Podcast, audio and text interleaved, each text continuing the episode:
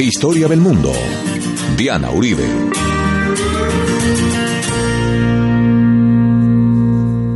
Buenas, les invitamos a los oyentes de Caracol que quieran ponerse en contacto con los programas, llamar al 302-9559, 302-9559, teléfono nuevo de la Casa de la Historia, o al correo info arroba la casa de la historia com, info arroba la casa de la historia com, o a la página web www.lacasadelahistoria.com, redes sociales o Twitter de la Casa de la Historia.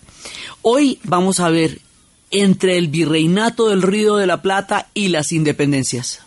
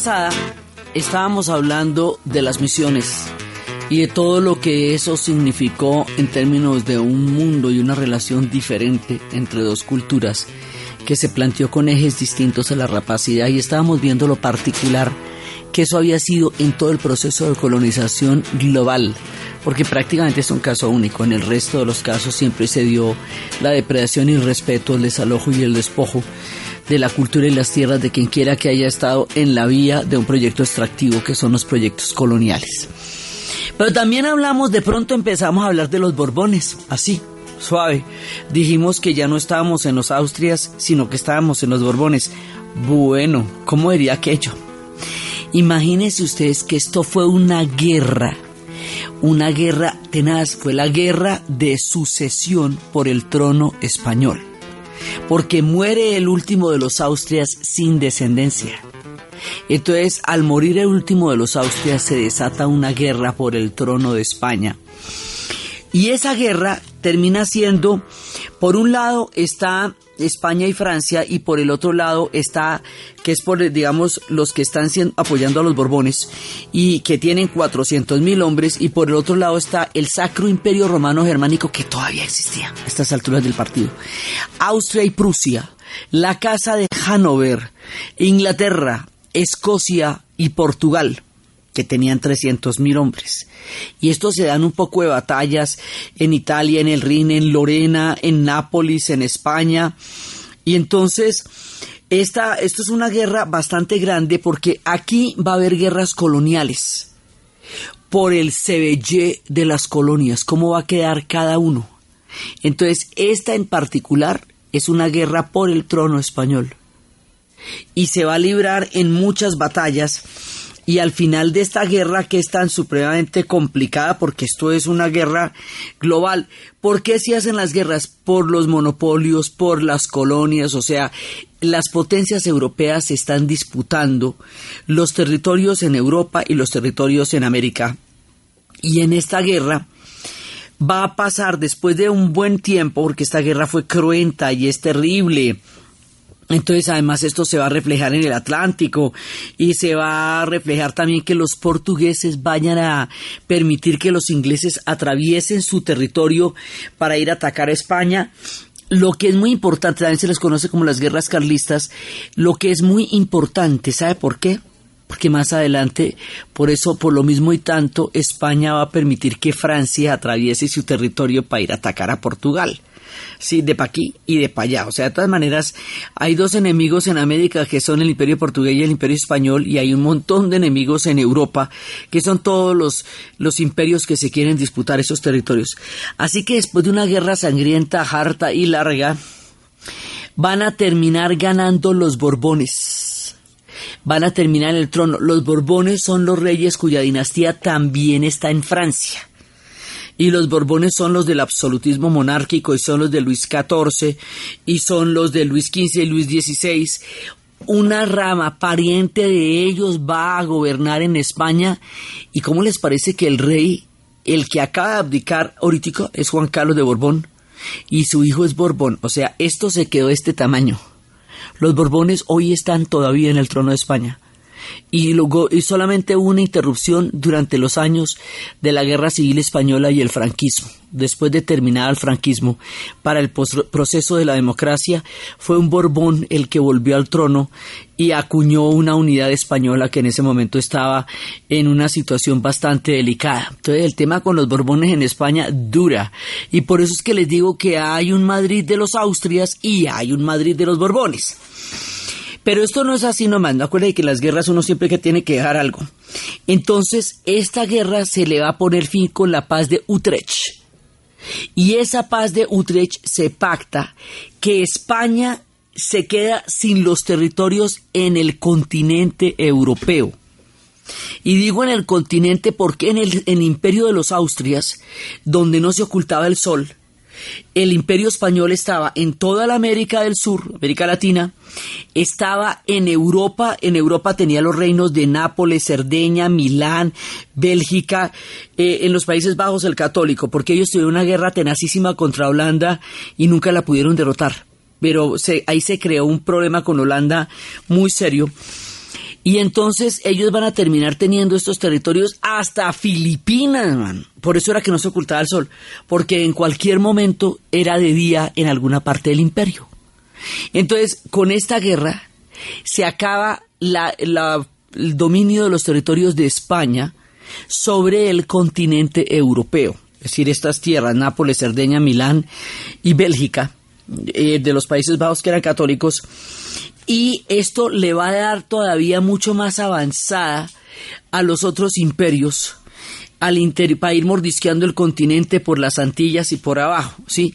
Pero entonces España mm, sube una nueva dinastía. Y esa nueva dinastía, pues son los Borbones. Todos los Borbones encuentran un imperio bastante desorganizadito. Eso lo encuentran como, como manga por hombro más o menos. Entonces, eh, los ingleses aprovechan el desorden y se hacen con las Antillas y con Menorca y con Gibraltar. Ahí es cuando los ingleses se quedan con Gibraltar y Gibraltar va a ser un enclave geográficamente muy importante para los ingleses porque eso era de los españoles y si ustedes miran en el mapa eso queda pegado, pero es dominio británico y esos son los cimientos de lo que va a ser el imperio británico poco a poco esa, esa es como la manera como se va haciendo. Ahora, este trato de los Borbones le va a dar una supremacía muy grande a Francia, porque Francia logra, eh, digamos, tener una presencia territorial en Europa muchísimo más grande. Y ya las casas de Aragón están decayendo hace rato, la administración toda está desde Castilla. Y entonces poco a poco el monopolio cede. Y ya Barcelona empieza a ser mucho más importante y los ingleses empiezan a meterse en el tráfico por primera vez en el horror. En 1713 que los ingleses se meten en el horror degradado y terrible de la trata, del comercio triangular transatlántico, de la esclavitud. Eso hasta ahí. Antes era un tema de los portugueses que fueron los que lo montaron, de los españoles, de los franceses. Ahora entran los ingleses y se va universalizando todavía más esta trata terrible. Entonces, aquí lo que va a pasar es que los Borbones se van a montar a ver qué es lo que van a hacer con esto. Hay dos guerras que se están dando con poco tiempo de diferencia. La guerra de los siete años, que es la que vimos en la historia del Canadá, en donde Inglaterra y Francia se estaban disputando los territorios en el norte de América y donde Francia eventualmente termina perdiendo. Y los británicos se van a hacer con un dominio mucho más grande sobre Canadá y van a terminar sometiendo a los franceses y a la cultura francesa, que eso lo vimos profusamente en su momento. y la guerra de sucesión al trono español. Entonces, esto a la final es una guerra por las colonias, por las colonias del norte, que fue la guerra de siete años, y por el trono español, pero el trono español tenía todo el nuevo mundo de atractivo fundamental, razón por la cual eh, llegar a tener el trono de España en ese momento era llegar a tener un imperio muy poderoso todavía y muy importante.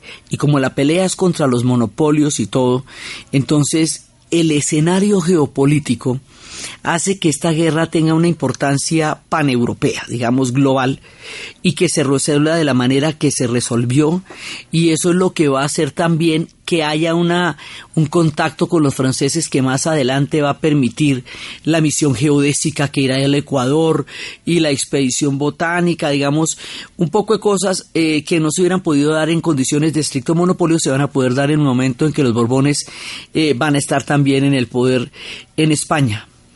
Y aquí es donde se van a hacer lo que tantas veces hemos dicho que son las reformas borbónicas. Tengo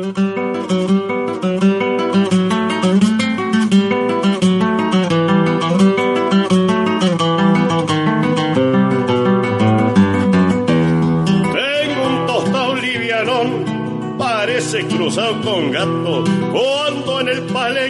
ato suele llamar la atención. La hermosa conformación de cabeza, lomo y anca tiene una estrellita blanca que le realce el hechizo. Un regalo que me hizo el tropillero Bardanca.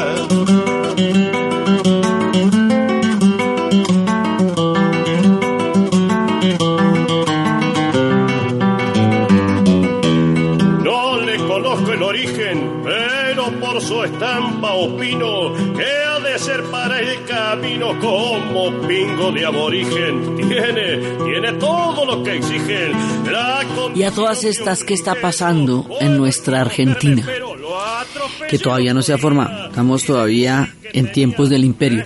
Entonces los Borbones primero ordenan la casa encuentran eso desordenadito, entonces primero arreglan las finanzas en España, primero intentan crear una administración eficiente. Lo que los Borbones consideran es que los Austrias dejaron fuera de control el verdadero dominio del imperio y que esta gente viene a arreglar la casa y organizar las cositas y a poner todo en orden. Entonces, lo primero es España. Van a organizar España, pero tienen además el problema de los fueros que para que los para convencer a los diferentes reinos españoles de que se enfrentaran con los árabes en la época de las guerras entre moros y cristianos, les dieron una serie de ventajas y esas ventajas son los fueros. Cada uno de esos fueros es diferente, hay un fuero vasco, un un fuero valenciano, entonces bueno, ahí toca meterse con cada uno de los fueros. ¿Cuál es la propuesta de los Borbones? El absolutismo monárquico. No es que vienen de allá, se está formando el absolutismo. Entonces esto es un centralismo a ultranza que se va a hacer en España, en donde realmente se va a, concretar mucho más el poder centralizado de la corona. Sí, y además como ya estamos ya hace rato que se han debilitado los, los tronos de Castilla y Aragón, entonces otros centros de poder también van a empezar a manifestarse en ese momento. Eso en España. Pero en nuestras tierras, en las tierras de nuestro relato, en nuestra América, Van a llegar los Borbones y van a decir, estos territorios no tiene presentación que desde Lima se tengan que arreglar asuntos de Buenos Aires porque hay un mundo de por medio y no tiene presentación que desde Lima se tienen que arreglar asuntos de Santa Fe, de Bogotá ni de Caracas porque eso está demasiado lejos. Entonces, esto que originalmente era prácticamente un virreinato y los otros eran gobernaciones o capitanías, va a tener otra distribución administrativa que lo va a partir en regiones para hacerlo mucho más asible y gobernable. Y es por eso que se funda el virreinato de la Nueva Granada, que es el primero que se funda, y mucho tiempo después se va, eh, se va a fundar el virreinato del Río de la Plata. Entonces, el virreinato del Río de la Plata se va a fundar en 1776, justamente en la misma época en que se está dando la guerra de independencia de los Estados Unidos, de las colonias de los Estados Unidos, en el mismo año.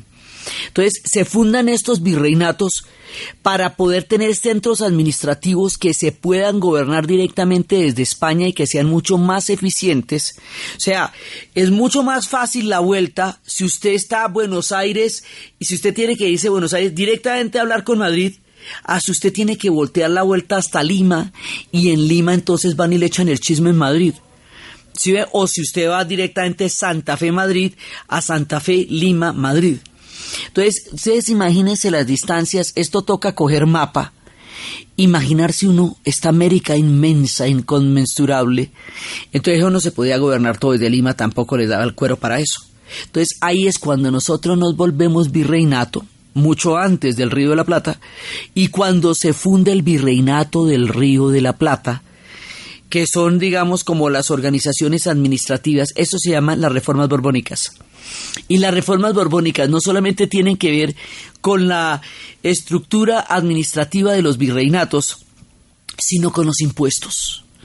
Esto le van a subir los impuestos porque necesitan billete y necesitan ponerse de, acuerdo para, para poder eh, eh, sacar más billete. Entonces, en 1717 es el que cuando fundan el de la Nueva Granada y en 1776 es cuando fundan el Río de la Plata para ser más eficiente, pero también eh, hacen el sistema de tributación muchísimo más bravo.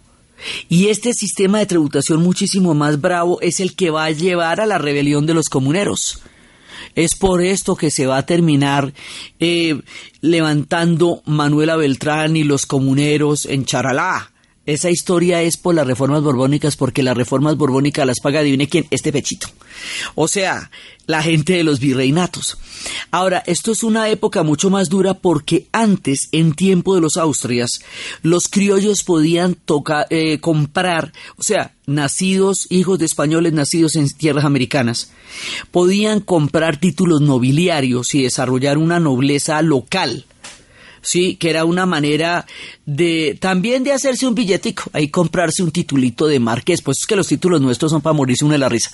Entonces, em, pero ahora no, ahora los Borbones endurecen la cosa y los nobles única y exclusivamente pueden ser peninsulares. O sea, las reformas borbónicas le hacen la vida mucho más difícil a la gente que vive en América ¿sí? Y en, digamos, mientras que los Austrias eran a lo último más permeables, más, porque estaban más desorganizados, estaban en decadencia, y los Austrias menores. Aquí Escoba Nueva barre bien. Entonces llegan las reformas borbónicas y las reformas borbónicas le aprietan las clavijas a todo el mundo, aprietan el problema de impuestos y en la estructura de los virreinatos es para hacer más eficiente la recaudación de los impuestos para la corona española para que sea mucho más fácil recolectar los impuestos en tres diferentes virreinatos que hacerlo desde uno solo hasta las más notas y tremendas distancias. Cuando esto se hace, y además por todo lo que habíamos visto, por la piratería, por el comercio con todos los demás puertos, eh, era importante reforzar el río de la Plata para que eso no siguiera siendo una coladera como estaba siendo antes. Entonces ahí es que se funda, y como la hemos dejado fundada Montevideo, pero también se fortifica Montevideo. Y ahí es cuando les digo que Montevideo y Buenos Aires se vuelven una especie de horqueta de pinza para parar el avance del imperio portugués y ratificar el poder en la zona, lo que le da a Buenos Aires una nueva importancia que en el esquema anterior no teníamos. Entonces le llega un montón de gente, le llega billete, le va a llegar una, digamos, una instancia administrativa y gubernamental directamente desde España y no este abandono en que lo tenían por allá, que ellos decían, hey, paren los bolas, y como no les paraban bolas, pues entonces ellos se hicieron su propio parche con todos los que estaban pretendiendo acercarse. Entonces ahora empieza lentamente a cambiar de estatus Buenos Aires que pasa de ser una de las ciudades más pobres de las Américas a ser un virreinato, el virreinato del Río de la Plata, y ya estos son otras cosas. Entonces, de aquí en adelante Buenos Aires, poquito a poquito, va a ir cogiendo importancia hasta que se vuelva la ciudad, hasta que termine tragando a todas. La importancia de Buenos Aires después va a ser absoluta, pero esto es un proceso gradual. Habíamos pasado primero de esta instancia periférica y ahora esto ya no queda tan en la periferia porque ya es un virreinato. Entonces esto es lo fundamental de las reformas borbónicas y es lo que vamos a continuar viendo después de la pausa.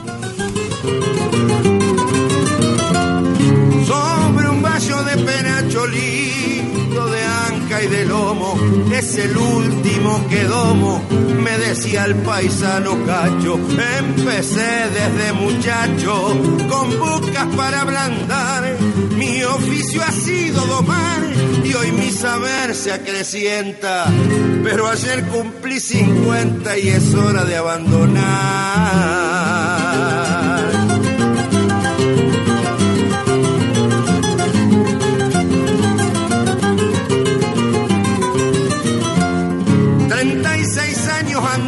Arriba de los vaguanes, no son dolores casuales los que me están molestando por forzarme tironeando. Suelo dormirme sufriendo. Me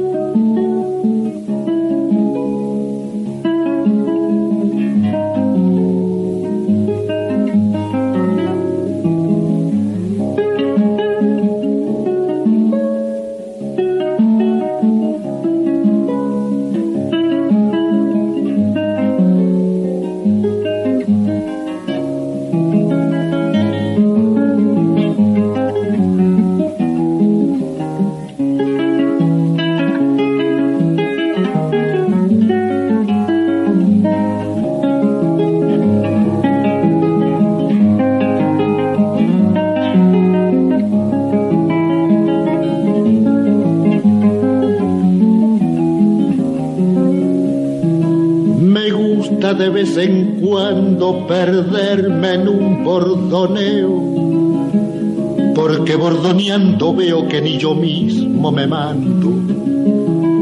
Las cuerdas van ordenando los rumbos del pensamiento y en el trotecito lento de una milonga campera va saliendo campo afuera lo mejor del sentimiento. ¿Qué son las reformas borbónicas en términos de proyecto histórico? En términos de proyecto histórico, detrás de esto está el absolutismo monárquico. Y el absolutismo monárquico, que es el proyecto francés, es toda la concentración de poder cada vez mayor porque pues acuérdese que venimos de Luis XIV que dice el Estado soy yo. Entonces las reformas borbónicas van a aparetar todos los mecanismos de centralismo del poder. Ya el tiempo de Castilla y Aragón queda atrás y hay otros centros como Cataluña, ya que están empe- como Barcelona, que están empezando a salir también. Entonces, en esta época, porque ellos venían del despotismo ilustrado, porque eso también fue una corriente que propugnaba porque los reyes tuvieran una, una cultura, una ilustración, en esta época se van a fundar la Real Biblioteca, la Real Academia de la Lengua Española, la Real eh, Academia de Historia. La Real Academia de Historia es la oficina de prensa, ¿no? Porque pues, es desde ahí desde donde van a contar la historia, porque pues imagínate tú. Entonces, es en este tiempo también cuando hay un chance para la ciencia. Y es en este tiempo también cuando se va a producir la misión geodésica. Cuando viene la condomina y una comisión a medir el corazón, el centro de la Tierra. Y el centro de la Tierra no lo podían tomar desde el Amazonas porque eso estaba demasiado inaccesible, tampoco desde el África porque en esa época todavía no había llegado, eh, el, digamos, los europeos no habían llegado hasta poder medir esto allá. Así que el punto era el Ecuador.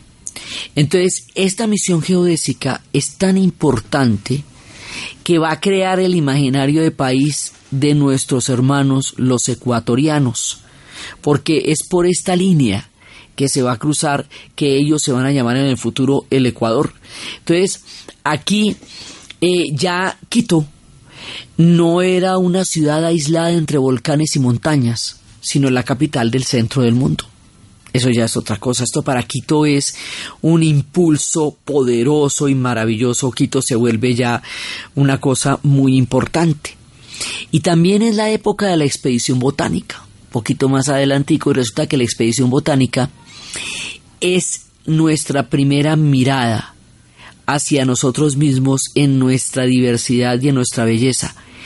Hay un acuerdo y un consenso en todos los colombianos, eso nos lo decía William Ospina en la Franja Amarilla, y es la belleza indiscutible de nuestro territorio. O sea, la idea de que nosotros estamos en un país inconmensurablemente hermoso, con una diversidad absolutamente alucinante, no la cuestiona nadie. Los primeros que crearon esa idea fue la expedición botánica.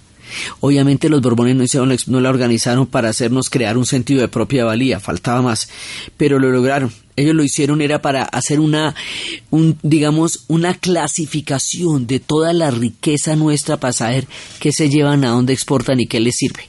Por esto es la colonia siempre es un proyecto extractivo, pero a nosotros nos sirvió para crear un sentido de propia valía. Entonces también están pasando estas cosas. El tema de los impuestos va a generar no solamente la rebelión de los comuneros y de Charará, sino el memorial de agravios que va a hacer eh, Camilo Torres, porque esto es muy duro, este tratamiento es muy duro con los criollos. Los criollos que durante el tiempo de los Austrias habían logrado algún nivel de, digamos, de medianamente autonomía o de desarrollo posible, se van a ver coartados de todo lo que ya habían logrado en tiempos de los Austrias con las reformas borbónicas. Y acuérdense que las reformas borbónicas van desde Nueva España hasta lo que se ha conquistado de la Argentina y lo que se ha conquistado de Chile, o sea, hasta el Biobío. Toda la América hispana va a tener las reformas borbónicas. O sea, esto son políticas imperiales que se aplican en todas las colonias. Entonces, esto, digamos, este es otro son y otro orden mundial en las colonias, lo que va a significar las reformas borbónicas. Y resulta que cuando ya los Borbones tienen todo esto ajustadito, clarito, ya tienen como, ya han desarrollado su proyecto en una gran medida, ¿sí? Va a pasar una cosa impresionante. Resulta que nosotros habíamos hablado de las dos guerras con las que empezamos el programa. Una guerra era la del sucesión al trono, que es de 1701 a 1713, y la otra de la de los siete años, que es la guerra por los repartos de Francia e Inglaterra sobre los dominios en el Canadá, que es donde Francia pierde. Esa es de 1753 a 1763. Quiere decir que Europa ha estado en una cantidad de guerras por el control de las colonias, de los territorios de ultramar y de los territorios en el mismo suelo europeo y de las islas. Y que por aquí, por todo este ladito, se van metiendo los ingleses y se van metiendo, ellos se van a meter, o sea, se van a meter en algún momento y empiezan a buscar tomar posesión de las islas que están alrededor en el sur y más adelante dentro de esta misma tendencia van a terminar quedándose con las Malvinas y las Islas Sandwich y todos estos territorios que todavía están en disputa y que obedecen a un contexto imperial y geográfico de esta época. ¿Por qué los ingleses se quieren meter ahí? Pues porque ellos son navegantes, entonces necesitan puntos para circunnavegar, lugares donde puedan estar fondeando los barcos para poder seguir toda su ruta marítima. Entonces, eventualmente, en una disputa con Francia, porque además Francia e Inglaterra se van a volver enemigos. Y eventualmente España va a mantener esa alianza con, con Francia porque su enemigo también es Inglaterra. Son dos imperios opuestos y los enemigos, los amigos de mis enemigos, pues son mis amigos. O sea, se mantienen de todas maneras siempre las alianzas y además ambos tienen corona de Borbones.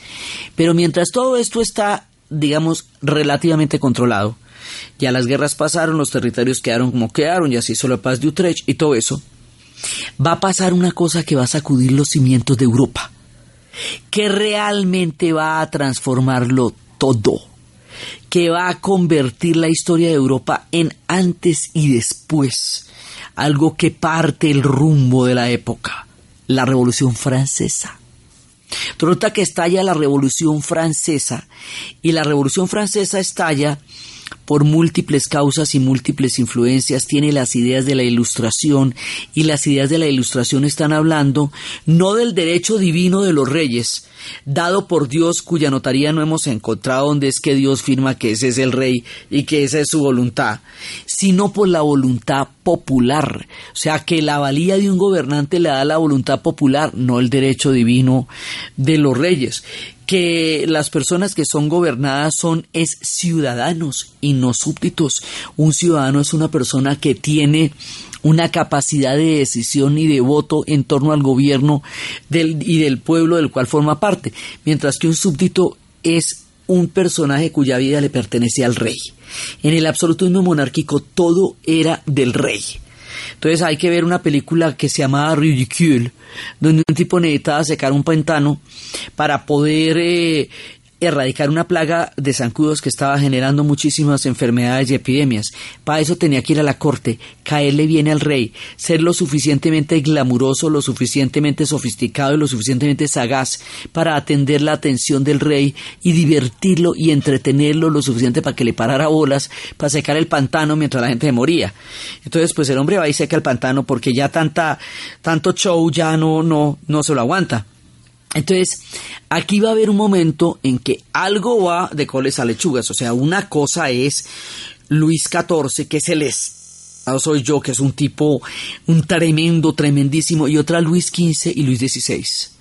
Ya en tiempos de Luis XV y Luis XVI, la banalidad, la frivolidad, toda esa cultura completamente, digamos, rocambolesca de la corte, en donde las formas se llevaban a los contenidos, en donde hay una clase que se aísla completamente del pueblo al que está gobernando, donde se considera que esa clase está privilegiada por la historia y la divinidad para proceder todos los privilegios y para poseer todas las prebendas y donde hay un desinterés absoluto de la situación de un pueblo que era muy grande porque ya los franceses eran muchos. Y eso estaba gobernado por, por el clero y por la monarquía que eran los dos estados. Entonces hablar del tercer estado y el tercer estado es el pueblo y empiezan a hacer valer la voluntad del pueblo, se toman la Bastilla, que era la prisión más odiada y más representativa del absolutismo monárquico, y después de la toma de la Bastilla empieza la revolución que va a tener una cantidad de etapas y que va a terminar decapitando a los reyes borbones y va a terminar suprimiendo las monarquías, primero de Francia y después de Europa, y esto va a alcanzar un alcance, un, un rumbo paneuropeo. Entonces empezamos con un par de guerras relativamente escamosas y terminamos con una guerra de proporciones incalculables. La Revolución Francesa es el principio de lo que en el futuro serían los estados de derecho y es el fin de una de una forma de gobierno en la cual alguien era propiedad de un soberano que era el que podía decidir si podía vivir o no podía vivir según le cayera bien o le cortaran un brazo o una mano.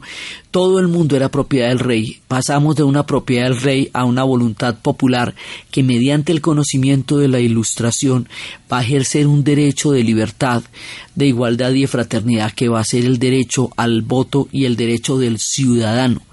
Esto es una transformación histórica de proporciones impresionantes y esta transformación también va a, va a transformar y a cambiar por completo nuestra propia historia. Thank you.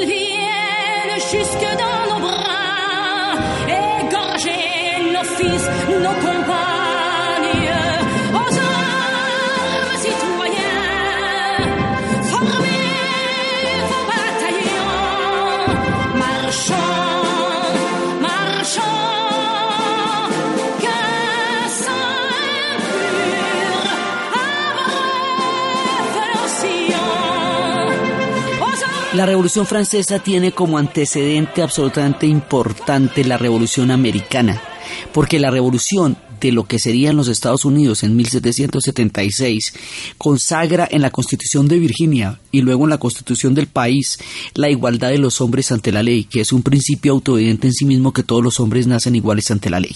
Entonces la, la idea de la igualdad ante la ley es totalmente, eh, digamos, diferente a la idea de que hay un rey determinado por Dios y que el resto de lo que pasa en el país y en la vida y en los bienes de las personas le pertenece a ese rey.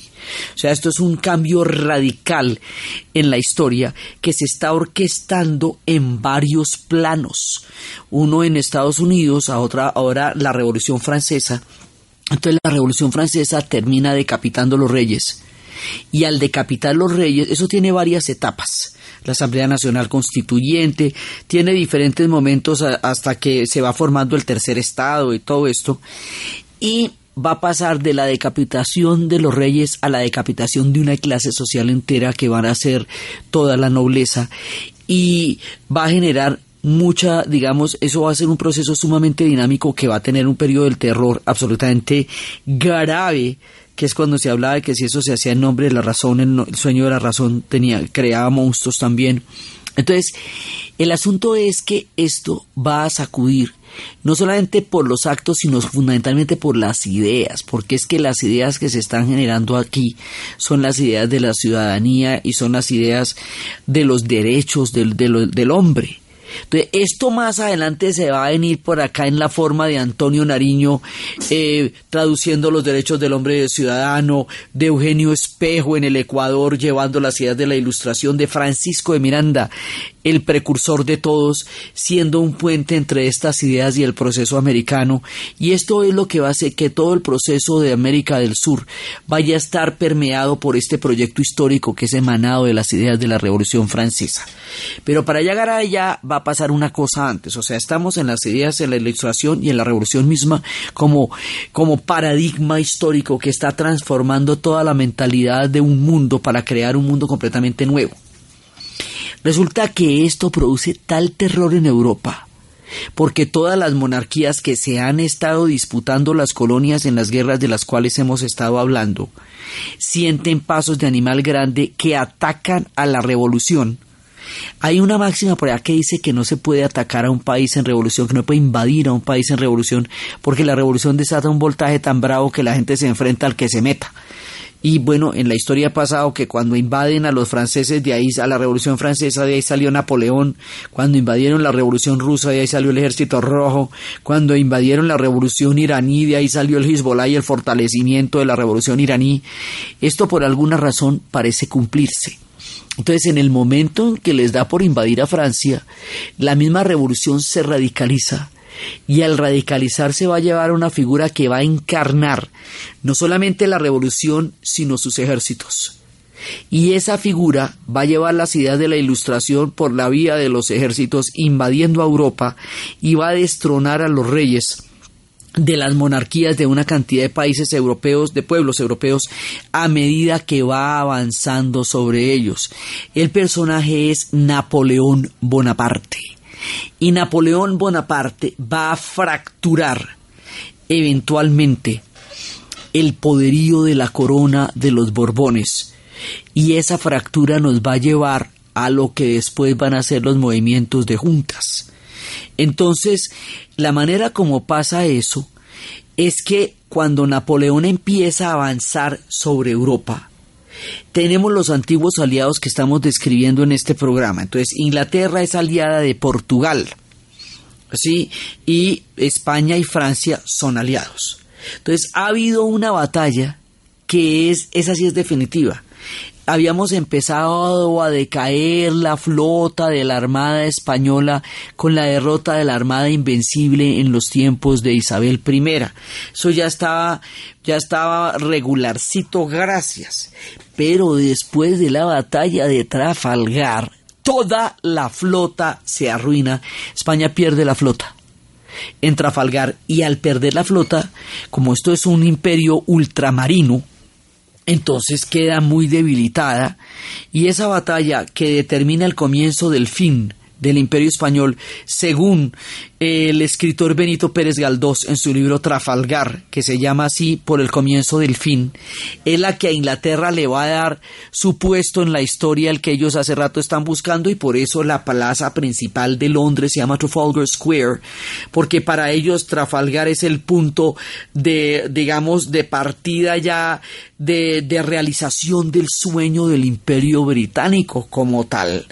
Entonces, en ese momento están enfrentadas las potencias y ante la posibilidad real de un ataque de Inglaterra a la península ibérica por Portugal, que es su aliado, en ese momento Napoleón eh, entra en España. En España, ¿qué está pasando? Está pasando que hay un problema entre dos Borbones y el hijo, entre Carlos y Fernando VII.